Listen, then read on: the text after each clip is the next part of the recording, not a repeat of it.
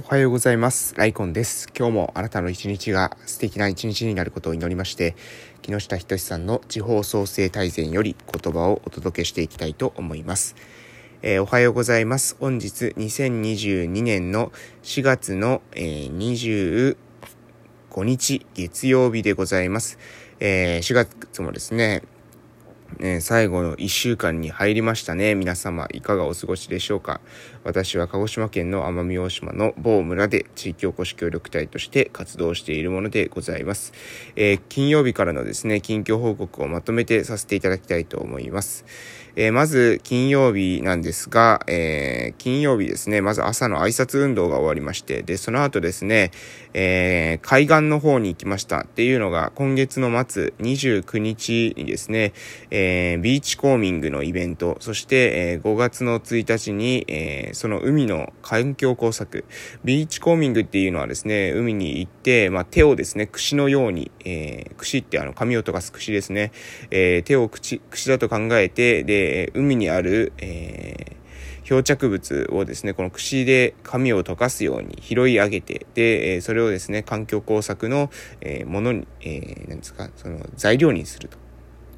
今回は環境工作はですね、えフォトフレームをえ作るということで、まあその、ものを拾ってですね、フォトフレームを最終的に完成を目指すと、そういったようなイベントになるというわけでございます。で、えー、っとですね、まあそれ、それに向けてですね、なので、えー、と、今、調整をするということで、えー、海岸に行きまして、で、その後ですね、9時から、えー、その一緒にですね、ビーチコーミングと海の環境工作を、えー、やってくれます、えー、私のですね、大学の恩師の先生と、えー、一緒にですね、ミーティングをして、えそしてですね、まあ、最終調整をしつつ、えに、まあ、あの、備えていると、備えたというわけでございます。で、えっとですね、で、その後、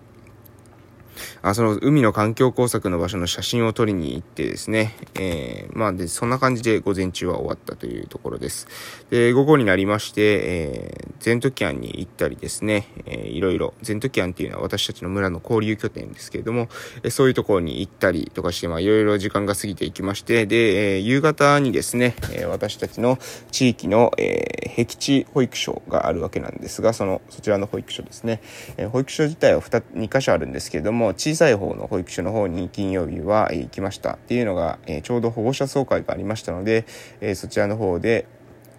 保護者総会に出席して、えー、大体ですね、6時くらいまで、えー、いましたね。で、その後に、えー、今度6時半からですね、帰ってきて、で、地元のね、同級生がちょうど帰ってきてたので、えー、その同級生と、えー、ご飯を食べに行きました。で、ま、まあ、食べながらですね、えー、いろいろ話を聞いて、えー、この地域のね、課題、外からですね、見た客観的なですね、えー、目で見れる課題、他の地域をを知ってからこそですね、見えてくる何かっていうものを、えー、一緒にですね、まあ話して、うん、あの、感じた時間を、えー、感じる時間を持つことができたというようなところで、えー、ございます。で、えー、その後ですね、今度は、えー、次の日になりますけれども、土曜日。土曜日はですね、午前中に、えー、南湖大会がありましてですね、こちらは、まあ、地域のね、その、えー、小学生または未就学児もいましたけれども、が、えー、参加して、で、南高っていうですね、私たちの地域は何て言うのかな、まあ、飲み会とかの時にあるですね、伝統的ななんだろう、遊びみたいなのがあるんですけれども、えー、その遊び、まあ、いわゆるあれですね、トランプみたいなイメージですね。みんななんか飲み会になってトランプとかなんかやったりすると思います。ジェンガとかやったりすると思いますけれども、まあ、それの、えー、私たちの地域バージョンのですね、南高っていうですね、えー、ものがありますので、それを、えやったというところでございます。で、えその後ですね、えまあ、南高大会をして、で、えーえー、昼から、えー、ちょうど私の、えー、実家、私の実家じゃないですね。私の父の実家の、えー、修繕っていうのをしてますので、そちらの方を、えー、父に協力いただいてですね、修繕を進めたというところです。で、え、もう大体ですね、その、そこに関しては、父のね、実家に関しては、もうある程度ですね、完成、えー、してますので、もう今後、えー、貸し出せるというふうに思っております。貸し出すタイミングっていうのをね、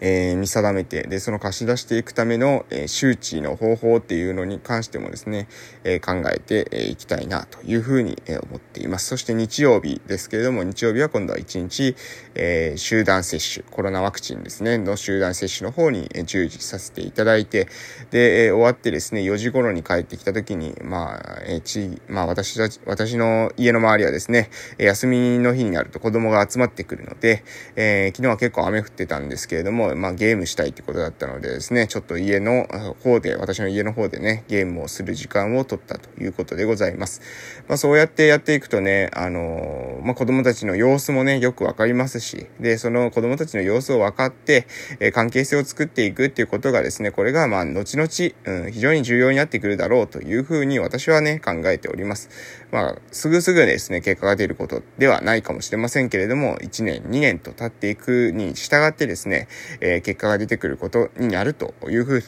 うに私は感じておりますので、えー、そうやってですね、えー、活動を続けていけたらなと思います。あ、そういえばですね、土曜日にまだありましたね。土曜日の夜には、私のね、あの、え大学のですね、後輩、まあ今はですね、まあ友人なんですけれども、と、えー、夜、え話し合いをしました。え今後ですね、こういった活動していきたいねっていうことに関して、まあ大体月1ぐらいでですね、話し合いをの時間を持ってるわけなんですけど、その、え話し合いの時間っていうのを土曜日の夜にも、え持たせていただいたというようなところでございます。はい、えー、そんな感じで、まあ大体ですね、土日いろいろありました。まあ今日、今月、えー、今週もですね、また結構いろいろあって、ゴールデンウィークにかけてですね、その、私の大学の恩師が来たりとか、で、27、8に関しては子育て支援員の研修がですね、急遽入ったので、え、これに、これで鹿児島にまた、え、登ったりとか、え、鹿児島行ったりですね、もう本当にビーチコーミングのそのイベントしたりとか、え、今週結構バタつくかなというふうに思いますけれども、ね、え、ま、頑張っていきたいなというふうに、え、思っております。ということで、え、そろそろ、え、ま、お時間ですので、木下仁さんの地方創生大全の方に移らせていただきます。はい。それでは、えー、本日の内容ですけれども、本日はですね、岩手県の、えー、紫波町のですね、えー、オガールプロジェクトに、え、ついての内容を少しですね、話させていただこうかなというふうに思います。え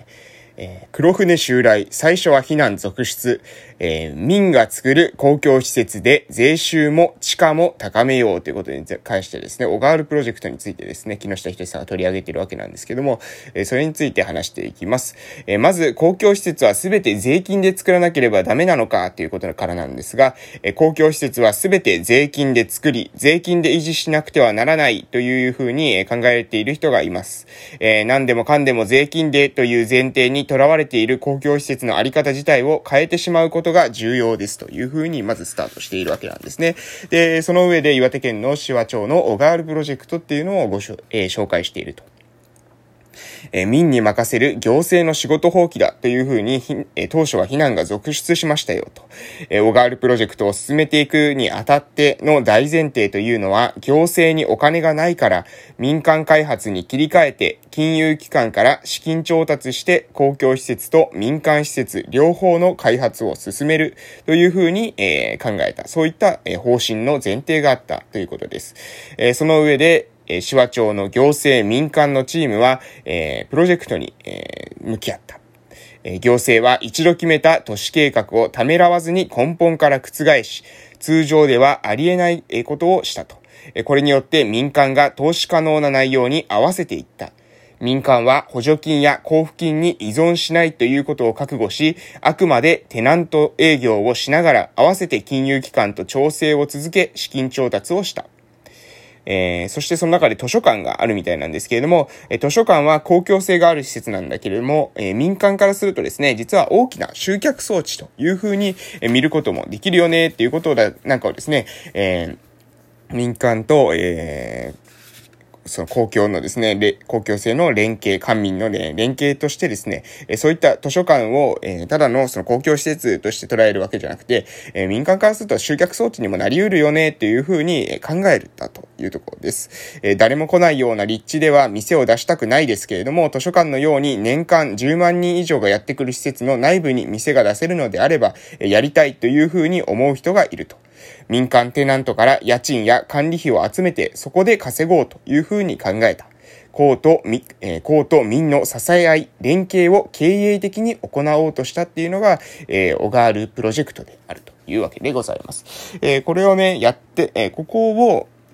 やった時に、まあ、最初避難はいっぱい出たみたいですね。え行政のこ、行政がね、それはやることだろうと。まあね、行政の金でやれっていう風に考えられていたところだったので、え民間と連携して民間の、えー、協力を得てですね、それで資金調達をやるなんて、ちょっとおかしいんじゃないかっていう風に、えー、思われた、えー、人もいたと。で、それでですね、避難が出てきたこともあったけれども、でもね、えー、そこを突破していったんだっていうような話です。で、結果としてですね、今、えー、全国的にですね、